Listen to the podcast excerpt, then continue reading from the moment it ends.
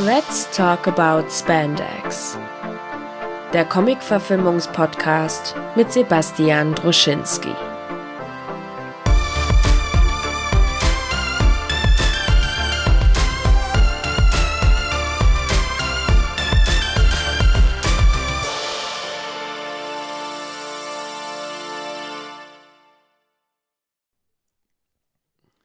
Dann legen wir mal los. Ja, was machen wir denn hier eigentlich? was für eine Sendung ist das jetzt? Was machen wir? Das, das, findet jetzt auf beiden Channels quasi statt, weil das ist ja ein auditiver Teaser sozusagen. Ja, das wird ein Teaser für eine Kollaboration von Filme zum Dessert und Let's Talk About Spandex. Die ja konzeptmäßig auf deinem Mist gewachsen ist. Ja. Willst du mal ausholen, worüber wir in ein paar wenigen Tagen im Großen reden möchten? Wir machen nämlich ein Fass auf. Ja, wir machen ein Fass auf. Also erstmal in den Raum stellen, Vadis deutscher Superheldenfilm. Oh, nice. ja, nein, der, ähm, der Grund dafür ist einfach, Netflix zeigt ähm, nächste Woche am 2.9.2020 ja. 2020 ein Film, der auch irgendwie ein kleines Fernsehspiel ist, also auch schön öffentliche Gelder ist verbraten hat. Ist das eine Serie hat. gleichzeitig? Nee, ich glaube nur ein Film. Ein Film. Okay. Und da kursiert seit ein paar Tagen ein Trailer, den haben wir kollektiv gesehen und ähm, kollektiv den Kopf geschüttelt, dass man das so im Jahre 2020 so bringen kann. Äh, darüber wird dann zu reden sein, nachdem ja. wir den Film geschaut haben. Wir haben jetzt in Vorbereitung dessen ähm, einen weiteren Film gesehen, einen deutschen Film natürlich, damit das irgendwie auch passt, wo es im weitesten Sinne auch über Superhelden oder Real-Life-Superheroes geht. Und zwar genau. Lux, Krieger des Lichts. Ja. Wollen wir da auch gleich ähm, den Vorhang lüften, wer denn hoffentlich auch unser Special Guest in dieser Kollabo sein wird? Genau, Special Guest ist Janis Saurens. Whee! Seines Zeichens Steve Flunder, also Whee! jemand vom Fach ja. mit viel Comic-Nerd-Wissen und auch selber Mime von einem Real-Life Superhero hier in Hamburg. Ganz viel Superhelden-Autorität auf jeden Fall genau. in sich trägt. Und wir haben damals, äh, um das so vorwegzunehmen, also ein paar Sachen nehmen wir jetzt vorweg, das äh, wird, glaube ich, hier nur so, so, so ein kleiner 15-minütiger Anteaser ja. für die eigentliche Folge. Wir wollen jetzt nicht alles irgendwie zweimal erzählen. Ähm, wir wollen auch Lux, glaube ich, nicht hundertprozentig reviewen. So, ne? Wir wollen ja eigentlich eher darauf hinweisen, dass wir bald über den Status von, von Fantasy-Filmen in Deutschland reden möchte. Ja, es ist aber, ich meine, grundsätzlich ist es natürlich ein Thema, weil Superheldenfilme sind ja aus dem US-Kino eigentlich nicht mehr wegzudenken. Mhm. Äh, ich meine, Avengers Endgame war einfach mal der erfolgreichste Film aller Zeiten bis dato. Und der spielt immer noch Geld ein, ne? Also die, die bringen den jetzt auch in irgendwelchen Schnittversionen nochmal raus, in einer Autokino-Version. Ja, und ich meine, Zack äh, Snyder schneidet äh, Justice, äh, Justice, Justice League, League nochmal neu genau. und da, da ach, weiß nicht, in Hollywood ist das Ding jetzt irgendwie seit zehn Jahren wieder ähm, das größte Franchise ever, mhm. Superheldenfilme. Mhm. Und wir in Deutschland haben jetzt so mit zwei kleinen Mini-Produktionen ähm, auch mal unseren Beitrag irgendwie in die Welt gepustet. Ja. Und die Frage ist natürlich, ist dieser Beitrag überhaupt erwähnenswert? Ähm, warum ist der so klein, mhm. wenn das weltweit so ein globales Phänomen ist? Finde ich schon interessante Themen. So. Ähm, ich glaube einfach, ich glaube, du hast äh, zwei wahre Sachen gesagt, die aber sich ein bisschen widersprechen. Du hast ja gesagt, von wegen, das ist amerikanische Folklore fast schon, aber auch gleichzeitig gesagt, das ist ein globales Phänomen. Und ich bin ja äh, auf, auf allerkleinsten Indie-Kreisen, auch auf Filmfestivals unterwegs gewesen und habe auch vergleichsweise No-Budget- oder Low-Budget-Produktionen gesehen, die sich aber auch schon diesem Superhelden-Thema angenommen haben. Ich habe tolle italienische Superhelden-Indie-Filme gesehen, äh, tolle französische Produktionen, koreanische Produktionen, die das alle, ähm, und jetzt lehne ich mich weit aus dem Fenster, die das alle besser gemacht haben als beispielsweise der Film, den ich gerade eben geguckt habe, äh, Lux, Krieger des Lichts. Und ich möchte Daniel Wild und Frank Strogowski und äh, wie hieß die Dame, ähm, Christine Suko, gar nichts zu nahe treten. Die haben bestimmt alle irgendwie ihren Job irgendwo mal gut gelernt, aber die haben Superheldentum nicht verstanden. Das ist eine wahnsinnig arrogante Haltung, die ich hier so habe, aber ich ermaße, ermäße mir die, die jetzt einfach mal zu haben. Ich finde das. Ach, Deutschland macht einfach mal so derbe keinen Spaß. So Stranger Things macht Spaß, Dark macht keinen Spaß. Diese neue Netflix-Serie, wo es um genetische Verbesserung von Menschen geht, wo Jessica Schwarz mitspielt. Das mag alles handwerklich toll sein und so. Die haben einfach den Grundmythos nicht verstanden. Mhm. Aber du hast in deinem Freundeskreis zum Beispiel auch viele Leute, die eigentlich das Genre gefressen haben. Ja, ich wollte eigentlich noch ergänzen, also ja. ich meine, international muss ich jetzt gerade an Zebra Man denken. Das ja. auch einfach ein zehn Jahre alter japanischer äh, Versuch, äh, was, was Neues diesem Superhelden-Genre irgendwie äh, zuzufügen. Ich meine, selbst ein Takashi Miike hat das, glaube ich, schon mehrfach versucht. Auch immer, glaube ich, auch so anime-mäßig gibt es da natürlich auch immer so ein bisschen fließende Grenzen und so, ähm, was jetzt letztlich Superheld ist und wo nicht beim deutschen Kino muss ich da schon echt nachgrübeln, ob es da irgendwie so ein bisschen halbherzige Versuche irgendwann mal gab. Ich glaube, es gab mal irgendeinen so Kinderfilm, kann aber auch ein dänischer gewesen sein, aber nur so ganz vorsichtig. Aber auf jeden Fall nichts, was wirklich größer irgendwo.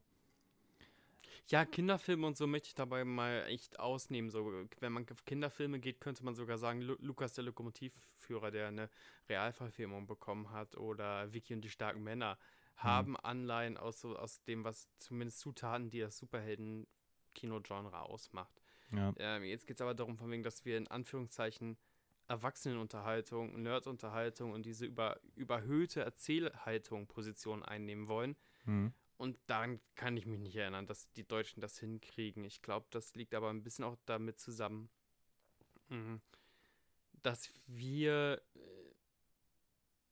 nicht als Volk, da würde ich nämlich völkische äh, Behauptungen aufstellen, sondern aber, dass wir in dieser Medienlandschaft nicht dazu fähig sind, ähm, diesen Disbelief, diesen Unglauben kurzzeitig aufzuheben für mhm. das Genre.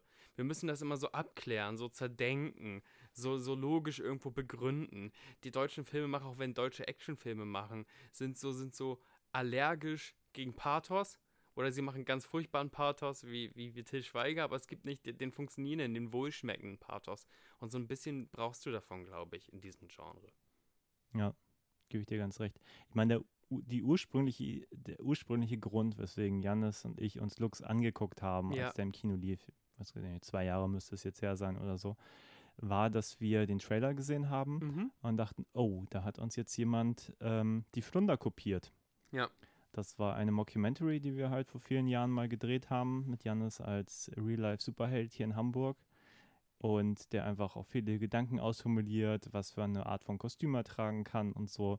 Und der Trailer hat so die Fragmente aus dem Film, das haben wir dann natürlich erst beim Sehen des Films wahrgenommen, mhm. Hat die Momente genommen, wo es um dieses Real-Life-Superhelden-Ding gibt, von dem der Film eigentlich ja. gar nicht viele hat, in diesem Trailer komprimiert. Deswegen sah es so ein bisschen aus wie unser Werk. So. Ähm, einerseits waren wir, glaube ich, ein bisschen. Ähm, Hattet ihr da aber schon die Hasskappe auf, als ihr ins Kino gegangen seid? Also wolltet ihr den auch ein bisschen scheiße finden? Nee, absolut nicht. Aber wir hatten wirklich die Befürchtung, dass die unseren Film gesehen haben und den kopieren. Also einfach nur mit mehr Geld. So. Mhm. Das ist halt auch eine, eine, Produktion vom Bayerischen Rundfunk. Also ja. hatten ganz offenbar irgendwie Filmförderung.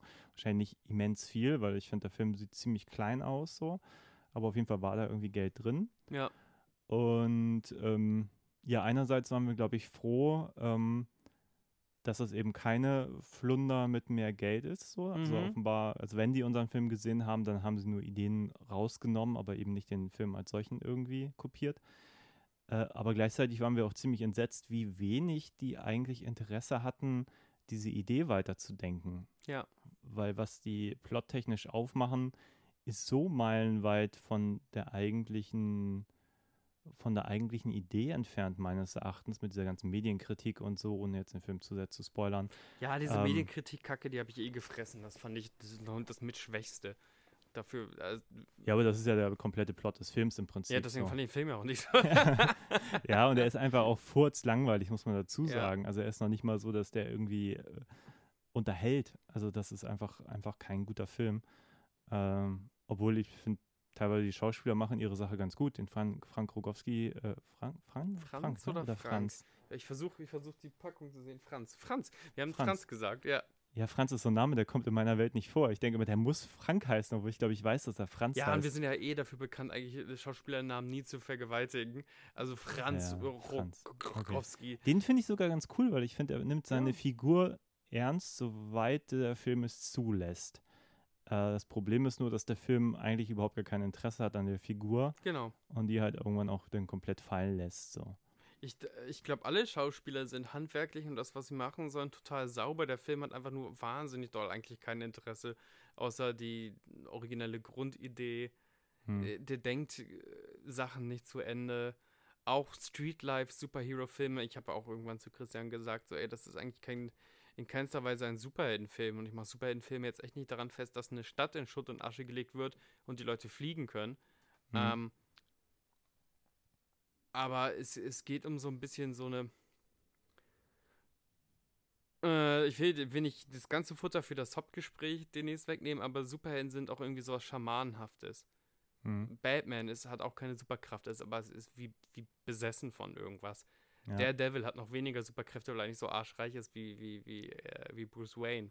Ist aber besessen von seinem Stadtteil und noch ein bisschen besessen von dem, von der äh, Geburtssünde des katholischen Glaubens und sowas. Also Superheldenfilme sind immer so ein bisschen esoterisch, will ich damit sagen.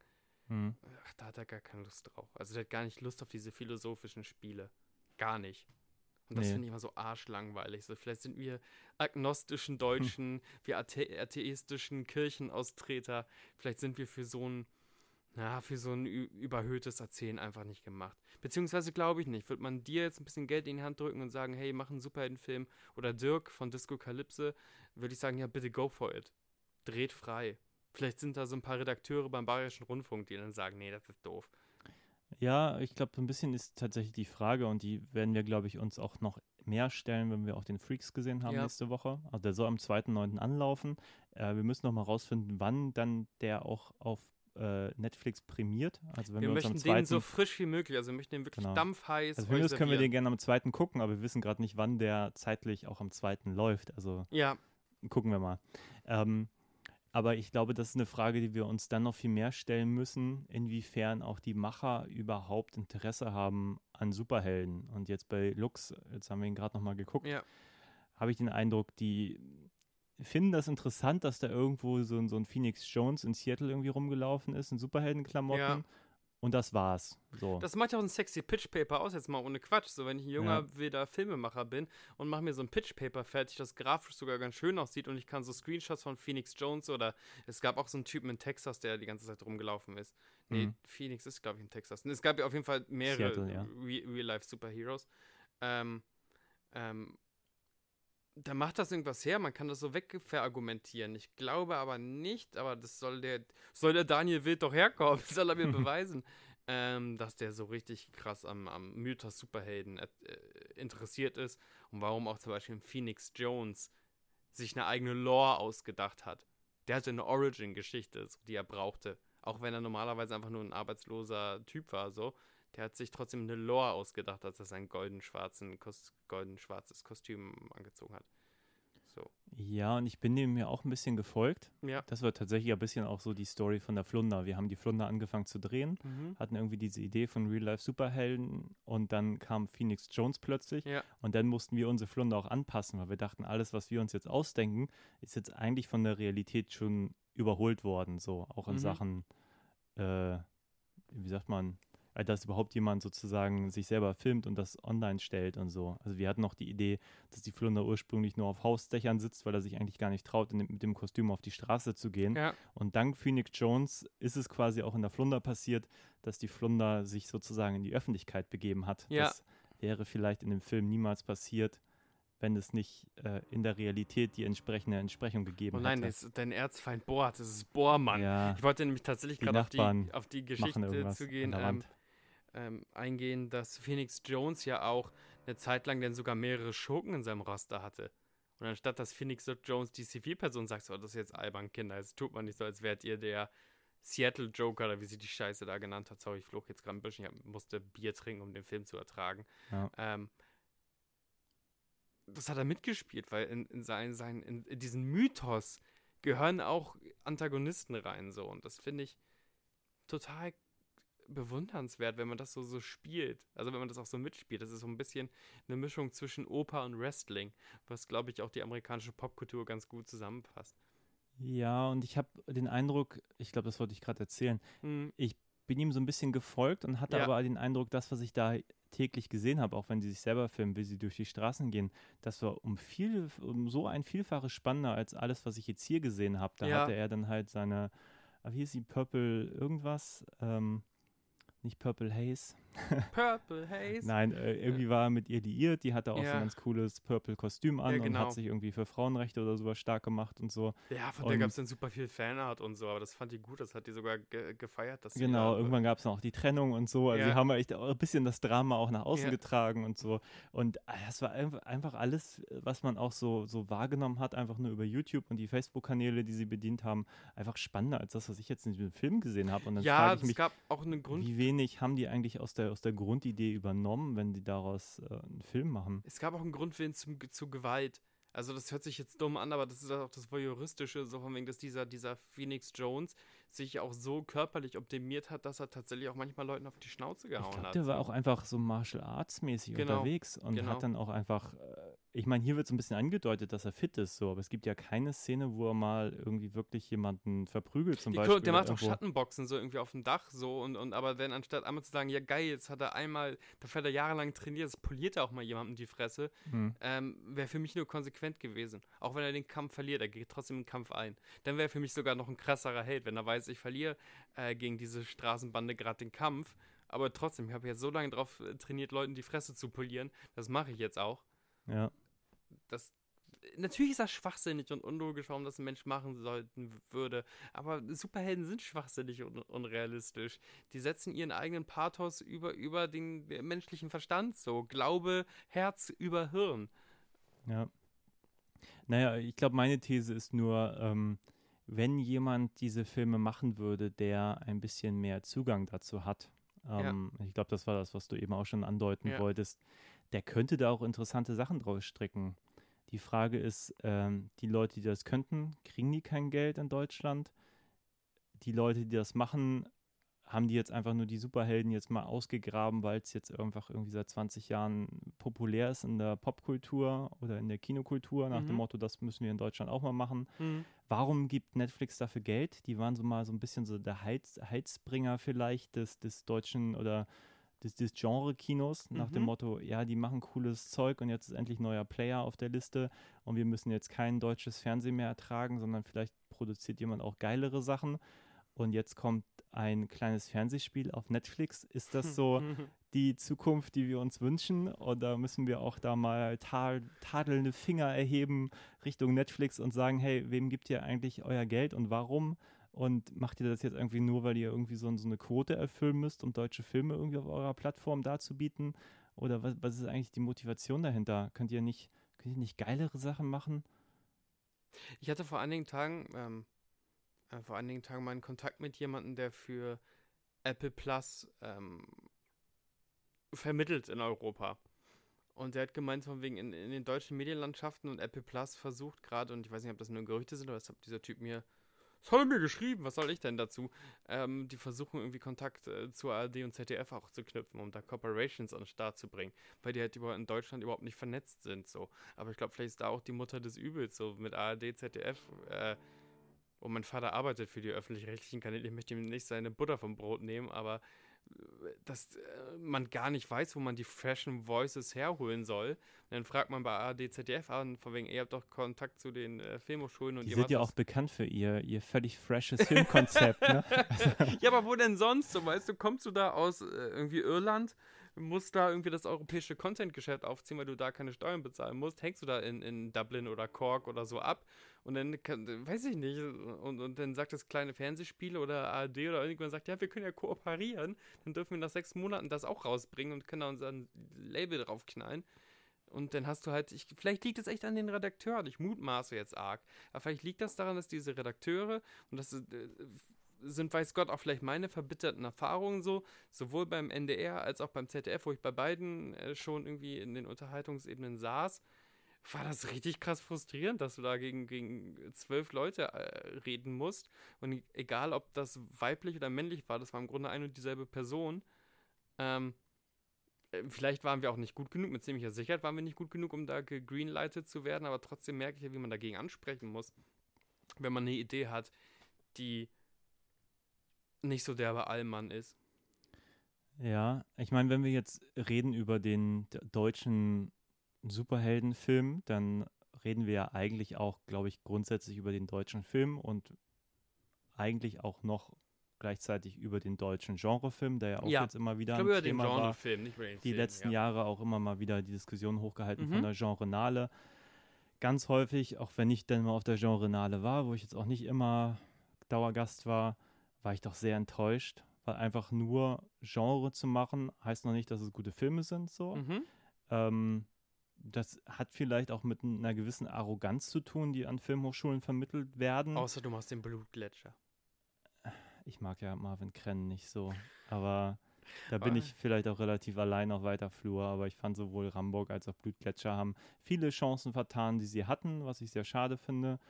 Äh, vor Blogs will ich seitdem immer noch mal irgendwie in Mhm. Gänze gucken, habe ich noch nicht getan, deswegen will ich mir da auch gar keine abschließende Meinung. Einerseits finde ich das super, dass man Genre-Kino macht, also gerade in Deutschland und man wahrscheinlich viele Hürden irgendwie auch durchkämpfen muss, finde ich grundsätzlich gut. Gleichzeitig denke ich halt immer wieder, ähm, jemand, der auch ein Drama nicht gut schreiben kann, kann auch einen Genrefilm nicht gut schreiben oder eine Komödie nicht gut schreiben. Also jemand, der nicht schreiben kann, kann einfach nicht schreiben. Und dass hier in Deutschland gefühlt jeder äh, meint, nur weil er irgendwie Stift und Papier oder, oder ein Celtics irgendwie bedienen kann, ist er ein guter Drehbuchautor. Das stimmt einfach nicht. Und ähm, Ja. damit geht es bei mir schon los. Das ist einfach die meisten Ideen, finde ich, nicht gut.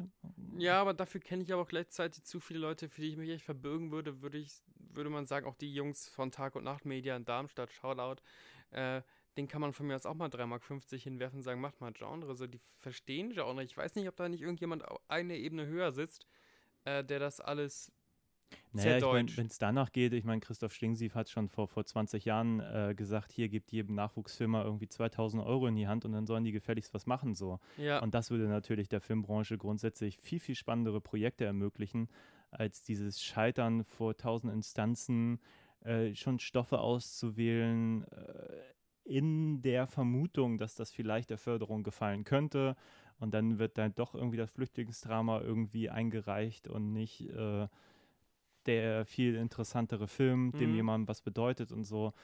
Äh, das halte ich schon für ein grundsätzliches Problem. Also einfach schon diese, dieser vorauseilende Gehorsam. Man sieht nur, was im Kino läuft, also machen wir was genauso Langweiliges in der Hoffnung, dass das vielleicht produziert wird und so. Und herauskommt dann diese immer gleiche Grütze und eben was einfach zur Folge hat, dass während Hollywood sich eine goldene Nase verdient mit Superheldenfilme und da total durchdreht und, und völlig crazy Stuff auch macht, ja. wir hier immer noch irgendwie für, über, über ein kleines Fernsehspiel reden müssen und jetzt über Lux, der auch wahrscheinlich keinen Euro mehr gekostet hat als, weiß nicht, die 150.000 oder so, die ein kleines Fernsehspiel hat. Oder 200.000, Ja, ja, keine. Ahnung, was die für ein Budget haben. Aber einfach so, wir reden da von super kleinen Filmen natürlich, während, während ein Avenger ja auch, was hat der gekostet? 100 Millionen? Keine Ahnung, was die für ein Budget hatten. ja. Das Ja, natürlich klar. zu vergleichen ist natürlich Apple mit Birnen so, aber Nee, aber es geht ja auch viel kleiner. So, Frankreich hat mit diesen, ähm, boah, ey, darüber habe ich so oft auf Panels geredet, jetzt fehlt mir natürlich das Ding. Äh, Frankreich mit ihrer Web-First-Strategie, wo die mit, mit, mit Cineplus zusammengearbeitet haben und da Nachwuchsfilmemachern wirklich äh, Webserien durchgehen lassen haben. So 10 mal 10, 120.000 Euro pro Produktion. Das ist für eine, so eine Produktion nichts, aber dafür macht Genre so. Da war ein Horror- Horror-Ding bei, da ging es um so eine Art Bre so, wie Jumanji, nur mit wirklichen Konsequenzen sozusagen und so eine Art Death Race 3000 nur in Virtual Reality und es gab auch ein Superheldenprojekt da und das war das war geil. Das war um, um äh, ein Screenwriter, der sich irgendwie, glaube ich, in, in, in eine Sackgasse geschrieben hat und dann auf einmal Superheldenkräfte entwickelt. Irgend, irgendwas was Merkwürdiges. Ich habe da auch nur die ersten zwei Folgen von gesehen. Aber das war alles top. So, das war äh, schon noch günstig gemacht und man hat auch gesehen, dass sie bei den Budgets manchmal echt Abkürzungen nehmen müssen. Aber die haben zumindest diese, diesen Mythos und das Überdrehte und das. Äh, albern ist vielleicht das falsche Adjektiv, aber dieses äh, Operettenhafte dabei verstanden, ohne sich davor zu schämen. Ja. Ich habe immer den Vergleich, so würden wir ein deutsches Star Wars sehen, das wäre so cringeworthy, dass du es gar nicht fassen könntest. So, dann wären vielleicht die Roboter, würden vielleicht monologisieren über ihren neuen Sklavenzustand, diese beiden schwulen Androiden, aber es wäre nicht mehr unterhaltsam. Oder irgendjemand würde darauf hinweisen, dass das eigentlich nur ein Mittelaltermärchen ist. Aber das will ich doch gar nicht. Ich will doch einfach, dass Star Wars in seiner Schwarz-Weiß-Haftigkeit Star Wars ist. Ja, gebe ich dir völlig recht. Ich habe gerade gestern einen Podcast gehört beim Bahnhofskino, da haben sie mhm. über Train to Busan geredet, ja. also einem südkoreanischen Film, Zombie-Film, ja. der aber auch technisch einfach mit Hollywood mithalten kann. Ja, also ja. Ein, ein das ist ein toller Film. Super erfolgreicher, wirklich äh, exzellenter Zombie-Action-Horrorfilm. Der ähm, aber auch doofe Momente hat, aber die erträgst du super gut. Eben, also mit, mit auch in Korea großen Stars und so, undenkbar in Deutschland. Und die Frage ist, warum? Also schon eine Frage, die sich mir manchmal stellt. Warum kann ich jetzt eigentlich im deutschen Kino davon ausgehen, dass wenn Filme den, den Titel tragen aus Deutschland, ich sie mhm. tendenziell nicht sehen möchte? Also ich jetzt als Privatperson. Wie gehen Sie denn mit Dark und so, wo, wo die ersten Kritiken kamen und die hieß Dark, das ist noch intelligenter als, als Stranger Things. Ich weiß, wir sprengen langsam die Teaserlänge, aber ich versuche auch nur noch den Bogen zu kriegen, ob du insgesamt. Nein, ich finde es ganz bist spannend. Bist du ein Deutschlandfeind? Ich glaube, glaub, wir reden gerade auch über Themen, die wir nächste Woche mit, mit Janis jetzt gar nicht so im Detail behandeln ja, ja. würden. Deswegen ja. finde ich das gerade ganz okay. Also Dark habe ich angefangen. Ähm, bin ich nicht dran geblieben. Mir war es, glaube ich, ein bisschen zu viel Drama tatsächlich. Es war halt auch super düster. Es hat mir einfach nicht wirklich viel Spaß gemacht. Ich habe seitdem vor, es weiter zu gucken, habe ich schlicht nicht gemacht. Also grundsätzlich finde ich das ist gut. Also ich habe von Dark so viel Gutes gehört, dass ich motiviert bin, weiterzuschauen. Mhm. So. Mhm.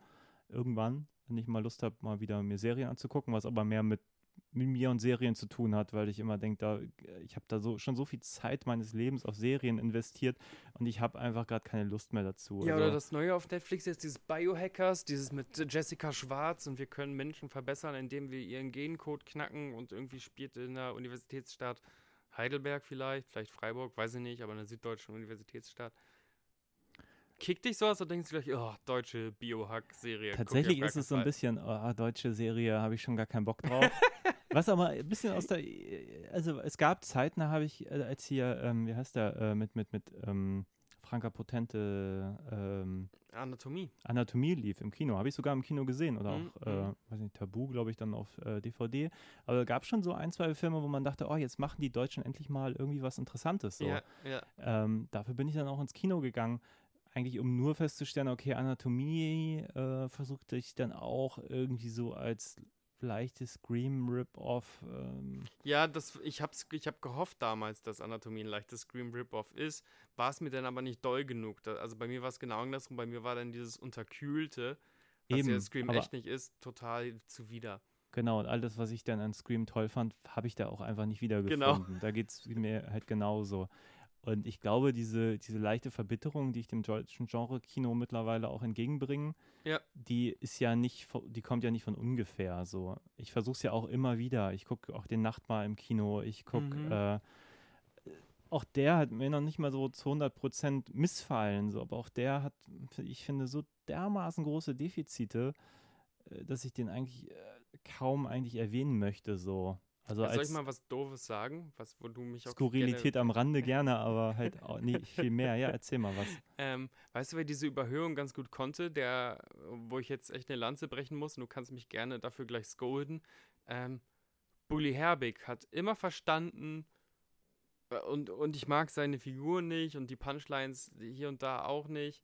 Manchmal muss ich schon grinsen. Ähm, aber der hat zumindest immer verstanden, in welchen Genres er sich bewegt. Also wenn er eine Western-Parodie gemacht hat, Jetzt abgesehen von H, der ist Grieche, der redet komisch und H, der schwul, der redet komisch, hat er immer ganz genau gewusst, was er da anpackt. Ja, ich glaube, von der Richtung gebe ich dir total recht. Also Oh, was quietscht hier? Ja, entweder fangen sie auch noch an, Saxophon zu spielen, während sie. Ähm nee, ich glaube, das ist meine Balkontür. Wenn so. sie sich bewegt, dann, dann quietscht die. Ich müsste mir wieder ölen. Deine Tür hört ähm, wie ein Saxophon. Ja, Bully Herwig, interessantes äh, Phänomen. Also, ich mochte tatsächlich die Bully-Parade am liebsten noch als. Also ganz früher. Irgendwann ja, aber auch manche Sketche bei der Bully-Parade, ne, waren so point-on von dieser überzogenen Haltung. Klar kann man sagen, das war eine Parodie, Sebastian, aber nein, ich glaube, da waren auch echt. Ich mochte Winnetou auch. Ich bin immer Traumschiff Surprise, da bin ich überhaupt nicht mit warm geworden. Das war mir dann irgendwie ein bisschen. Nee, ich auch nicht 1000 Prozent. Nein, Ja, aber ich glaube, vom im Kern ja, gebe ich dir recht. Der, der war halt auch, das war aber auch damals echt so ein bisschen Konsens, dass er irgendwie Filme macht, die viel amerikanischer sind als ja. deutsche so. Und ich glaube, das hat einfach, ich glaube, es wird manchmal gleichgesetzt mit, äh, die kosten jetzt mehr, die haben mehr Production Values. Ja, genau, und das ich einfach. Nicht. Ja, genau. Genau, es ist, glaube ich, ein bisschen so eine, so eine Grundattitude. Möchte ich irgendwie auch einfach, möchte ich nur unterhalten. Misfits ist eine britische Serie so und die war super in Genre voll auf den Kopf getroffen so. Ja, und auch mit relativ kleinem Budget. Genau. Da gebe ich dir absolut recht. Aber hat auch, zumindest die erste Staffel, die ich gesehen habe, hat auch sehr viel Spaß gemacht. Ja. Und war auch hart. Also es war ja auch, die hat ja eigentlich auch schon mit vielen Konventionen gebrochen, die man so aus Superhelden-Serien kannte. Also die haben sich so weit aus dem Fenster gelehnt, so weit lehnt sich Freaks zehn Jahre später nicht aus dem Fenster. Wissen wir nicht. So nachher sehen, wir nächst, sehen, wir, sehen wir nächste Woche, aber ich wage das schon mal zu prognostizieren. So. Wie schlimm wäre das so, wenn, wenn wir jetzt schon eigentlich unser Urteil gefällt haben und dann sind wir irgendwie am Mittwoch oder so und hängen und sagen, Das muss doch. man dazu sagen. Also ich fürchte, unser gemeinsames Urteil ist schon ziemlich fest, einfach nur durch den Trailer. Aber ich meine, das ist ja auch eine Entscheidung, dass Netflix so einen Trailer raushaut. Ja. Ähm, ich will jetzt nicht zu sehr ins Detail gehen, weil das werden wir alles nächste Woche noch besprechen. So.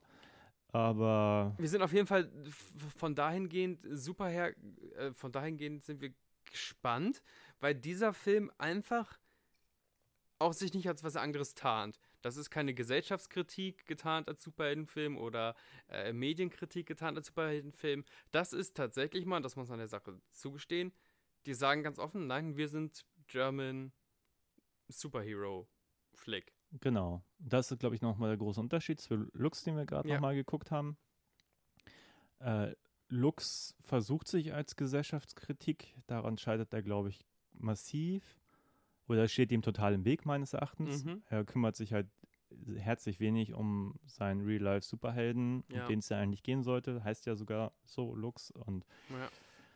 hat dann auch, glaube ich, mehr Spaß gehabt, irgendwie auch eine YouTuberin ins Bild zu rücken und so ein Quatsch. Also Dinge, die, ne, nicht meine Welt, egal. Ja, du hast ähm, ja nicht mal gewusst, dass sie eine wirklich YouTuberin ist, eine super erfolgreiche. Das ist ja äh, genau. Joyce Ilk gewesen. Wurde ich endlich mal aufgeklärt. Ja, danke, bitte.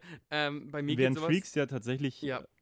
die haben ja Superkräfte. Das ist ja dann nochmal der große Unterschied. Und die werden ja sogar, und da muss man nochmal sagen, ist auch immer schwer vom Trailer auf den Film zu schließen, genau. ich weiß. Aber man sieht im Trailer, die setzen auch Superkräfte ein. Also die haben de facto, haben die Superkräfte. Ja und das und ist natürlich schon ahnen, mal eine Entscheidung, weil das natürlich auch häufig, gerade bei deutschen Filmen, wo kein Geld da ist, natürlich auch immer ein Problem ist in der Umsetzung, echte Superhelden zu zeigen, wenn man eigentlich strikttechnisch nicht bewerkstelligen kann oder sich schlicht nicht leisten kann. So. Und eine weitere Zutat, die sich definitiv äh, im, im wagen, um nur dich zu ergänzen, dass da auch jemand zum Superschurken hochgeschaukelt wird. Wahrscheinlich, das deutet der Trailer zumindest an. Der Und auch ein Superschurken ja. braucht äh, brauchen Superheldenfilm. Ohne Antagonist funktioniert das alles nicht. Hm. Aber Superheldenfilme müssen für mich nicht immer was mit Power zu tun haben. So James Gunn's Super ist ein richtig guter Superheldenfilm und der Typ hat einfach nur so, so einen Screwdriver und einen Hammer und prügelt auf Leute ein. So, das ist ähm, ja. auch top. Ja, das ist natürlich. Mm, ja, zu James Gunn habe ich auch so diese kleine Geschichte, dass ich super gesehen habe im, im mhm. Cinemax. Ja. Ähm, er danach auch noch so ein kleines QA gegeben hat, wo ich dachte, na, ich habe ja, kein großes Interesse, mir irgendwelche Autogramme zu holen, weil mhm. mir das einfach nichts gibt. So. Und Freunde waren halt da und haben dann wohl noch relativ lange mit ihm gequatscht. Da standen so irgendwie 10, 20 Leute in der Reihe, haben noch Selfies mit ihm gemacht mhm. und ein Jahr später mit Galax äh, Guardians of the Galaxy yeah. hat er einfach den größten Blockbuster des Jahres gemacht und einfach auch ziemlich gut demonstriert, dass der auch einfach weiß, worum es geht bei Superheldenfilmen. Ja. ja, unbedingt. Also der ist halt einfach ein im Kern ein Nerd und ich ja. glaube auch der Erfolg von Guardians of the Galaxy und jetzt macht er ja hier das, das Suicide Squad genau. Franchise weiter. Da hast du auch schon bei Super gemerkt, der Typ hat das einfach gefressen so. Genau. Und ich wage jetzt einfach mal zu behaupten, dass sowohl der Daniel Wild, äh, Wild, äh, er, wird Wild, Wild, heißen. Mein Gott, der ist in Nürnberg geboren oder sowas. Ja. ja, ja. Wild. Daniel Wild. Wild Klänge, Wild Klänge ein bisschen cooler. Äh, Follow me on Instagram, I'm at Daniel Wild. ja. ja, und auch jetzt hier der, der, der Kollege, der hier. Ähm, Felix, hast du nicht gesehen. Felix Bender, Binder? Bender, Binder. Gott, Namen, so schrecklich.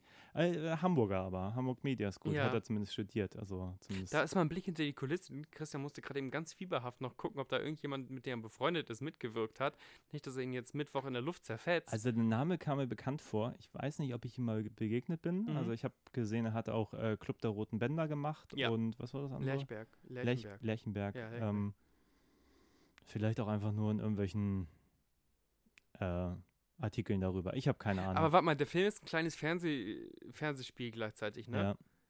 Aber der Typ hat Lerchenberg und Club der Roten Bänder. Also eine Sache, die von den Kritikern tot gehypt wurde. Und die andere Sache, so der größte Fernseherfolg der letzten zehn Jahre war. Genau. Und dann so, das ist ein kleines Fernsehspiel. Also irgendwie war das auch mal früher anders. Irgendwie in der. Irgendwie bin ich auch der Meinung, dass es so das, das, ist das ist ein sehr so ein großes Fernsehformat ja. irgendwie für das irgendwie, von dem so nur vier, vier Stück im Jahr irgendwie vom ZDF ja, produziert werden. noch dreieinhalb Euro Budget übrig. Und dann nehmen sie Leute, ja. die seit Jahren gesettelt sind im Business. Naja, mhm. interessant. Ja. Und dann auch noch schön mit Netflix kooperieren, ne? Ja, schön die äh, öffentlich, äh, die, die, die Gelder von allen per Rundfunkgebühr einsacken und ja. dann halt schön ähm, Netflix auswerten lassen. I'm not sure, ob das eine gute Idee ist, also so moralisch gesehen. Genau, eine Sache, die ich glaube ich nochmal festlegen möchte, Superhelden-Genre-mäßig. Es geht mir nicht um die riesen, riesen, riesen Budgets und um Superkräfte und es geht mir auch nicht um die Cartoonhaftigkeit. So, weil ich schon wieder den inneren Kritiker höre, so, ich mag's nur mal, wenn es ein bisschen durchdachter ist. Ich mag's, wenn es logisch und in der echten Welt verhaftet ist. Ach, come on, das ist immer noch Superhelden-Genre. So, das hat immer den Anschein, das ist eine Farbe, die du darauf klatscht. Das Superhelden-Genre ist quasi die Leinwand. Und wenn du sagst, ich möchte äh, Christopher Nolan-Realismus, der ja auch Hanebüchen ist, hm. der soll realistisch sein. Oder jetzt hier dieser neue Batman-Trailer, der so ein bisschen diesen leichten Sieben-Anhauch hat. Ja. Das ist eine Farbe. So, es ist trotzdem noch, wenn, wenn ihr da so an der Farbe rumpult und auf den Kern hinuntergeht, das ist immer noch Superhelden-Genre. So, und ich glaube einfach, dass wir das bis jetzt zumindest in Deutschland nie gesehen haben, dass die Leinwand Superhelden-Genre ist und die restliche Farbe kleckerst du darauf und guckst, was kleben bleibt. Und ich meine, du hast ja schon das schöne Beispiel gebracht mit Misfits, die ja, ja so Working Class, ja. Kleinkriminelle sind. Ähm, und das war ja auch durchaus Thema und gleichzeitig konnten sie ziemlich gut dieses Superhelden-Genre unterhaltsam präsentieren. Genau. So. Ja, wir sind gespannt, was wir da nächste Woche zu sehen bekommen, oder? Genau, beim nächsten Mal sind wir dann zu dritt. Und ja, das wird jetzt so ein Doppeltease, deswegen wird das äh, bei äh, Filme zum Dessert und Spandex hier hochgeladen. Ihr seid in einem Teaser. Hallo, wir haben euch reingeloggt. Teaser, ja. äh, tut uns doch aber einfach den Gefallen. Ich rede jetzt an meine, meine, meine, meine Spandex-Crew, die normalerweise auch gerne sich Filme zum Dessert reinhört, wenn das gerade passt. Äh, klickt doch einfach nur bei Anchor oder bei Spotify kurz auch mal auf äh, Filme zum Dessert. .de. Äh, und .de oder einfach nur auf, auf die ähm, Folge, die da hochgeladen ist, auch wenn das genau dasselbe ist nochmal. Ihr müsst ihr nur mal kurz raufklicken, gönnt das, gebt einen Daumen ab, einen Kommentar oder sonst was, ähm, weil das ein schönes Experiment ist und ich finde es total schön, jetzt auch mal ähm, über so eine Metaebene zu diskutieren, aufgehangen an einem aktuellen Film. Ja, und äh, nochmal erwähnt, der Jannis wird dabei sein. Ja. Jannis, äh, ein Obercomic-Nerd, der hat auch Ahnung, also wir ja auch ein bisschen, aber auch sehr viel Ahnung von Comics, von Superhelden. Der hat das auch einfach gefressen ja, sein Leben ist, lang. Äh, gesagt, ich freue mich sehr, dass er dabei ist. Äh, es ist immer eine Freude, mit ihm zu drehen, sowohl die Flunder als auch jetzt die Möwe mit dir und ja. so. Also wir drehen ja auch Superhelden. Wir drehen auch Superhelden-Quatsch. Das ist also, viel besser als das, was auf Netflix läuft. Ja, nicht besser. Ich bin sehr selbstkritisch mit unserer Flunder. Also die mhm. Mockumentary, die können wir gerne auch unter einen Teaser nochmal verlinken, dass Leute gerne. da, da draufklicken können. Die kann man sich kostenlos auf Vimeo angucken, 80 ja. Minuten. Äh, wir haben nahezu gar kein Geld gedreht, wir haben das meiste improvisiert. Ähm, ich stehe hinter dem, was wir gemacht haben. Ich meine, klar, dramaturgisch ist das auch nicht immer das äh, unterhaltsamste der Welt. Ich mag es aber sehr gerne. Aber das Bild stimmt ja vollkommen. Ja, und ich glaube aber auch, dass, ähm, wie gesagt, das das ist natürlich auch immer so eine, so eine ja, ich will jetzt auch meinen eigenen Film nicht irgendwie rechtfertigen und so, aber... Schluss mit der Geißelung, das ist gut, das hat Spaß gemacht und ihr habt es verstanden zumindest. Naja, für mich war das immer so ein bisschen so, so ein Psychogramm von Superhelden so mhm. und mhm. ich finde, also ich, ich fühle für mich eine gewisse Bestätigung, dass wir es richtig gemacht haben, wenn ich sowas wie Lux sehe. Ja. Was ich, was jetzt auch nicht viel mehr an Lux kritisieren soll, als er eigentlich nötig tut, weil Lux hat da gar kein Interesse dran so. Ich finde meine ich Möwe merk, jetzt auch, by the way, viel besser, jetzt nachdem ich Lux gesehen habe. ja, aber ich merke halt, was mir wichtig ist. Und wenn ich Lux ja. sehe, dann denke ich mir, boah, alles, was ich an Lux interessant fände, ja. ist nicht in dem Film so. Oder halt nur so, so angekratzt in so Nebensätzen und so. Ähm, also von daher, guckt euch die Flunder an, bildet eure, eure eigene Meinung. Äh, wenn euch das gefällt, teilt das auch gerne. Äh, genau. Und wenn euch vielleicht auch gefällt, dass wir einfach mal über, über so grobe Überthemen diskutieren und gar nicht uns an so einen Film festbeißen, dann könnt ihr das auch gerne mal schreiben. Äh, das, hat mir, das Gespräch hat mir nämlich sehr, sehr viel Spaß gemacht, obwohl ich jetzt durch diesen merkwürdigen Film durch musste. Ähm, gerne abonnieren, Kommentare da lassen, sharen. Wir werden halt bald ähm, online gehen. Ich bin ganz gespannt über das Gespräch mit dem Janis. Und ich möchte euch einen Literaturtipp dalassen, weil das hört sich doof an, aber Dietmar Dart hat ein schönes Buch herausgebracht äh, in dem Reklam Verlag. Das heißt 100 Seiten Superhelden. Auch das beweist mir, dass äh, sogar deutsche Akademie, Akademiker ähm, diesen ganzen Superhelden Philippans verstehen. Ja, also ich würde noch abschließend ergänzen, dass unser Teaser jetzt schon 40 Minuten lang geworden ist. Also ist vielleicht Kuwait Teil 1 und wir machen dann einfach weiter. Mal gucken, wie, unser, wie lang unser Gespräch nächstes Mal wird, weil wir haben im Prinzip über zwei Filme zu reden. Wir haben noch Janis dabei, ja. der wirklich viel zu dem Thema zu sagen hat. Ähm, und der bin, ganze Überbau ist sogar auch noch nicht durch ich bin, ja, ich bin, bin ich habe das Gefühl, wir könnten jetzt noch eine Stunde weiterreden, ja, aber ich will jetzt nicht zu viel vorwegnehmen, was wir nächste Woche machen. Also äh, ist mir eine Freude. Es ist, ich glaube, ich habe mich jetzt auf keine Folge so gefreut, wie die, die wir jetzt nächste Woche aufnehmen werden, seit langer Zeit. Also ja. es ist immer eine Freude, mit zu reden, aber so den Eindruck, jetzt haben wir mal endlich so, so, eine gewisse Aufgeregtheit kann ich nachvollziehen. Haben wir endlich mal so ein Thema gefunden, was halt gerade so brandaktuell ist. Also über DUA und so habe ich mich auch sehr gefreut, aber jetzt kribbelt es wirklich, vielleicht auch, weil es ja. ein flotter Dreier wird, das ist immer besonders prickelig.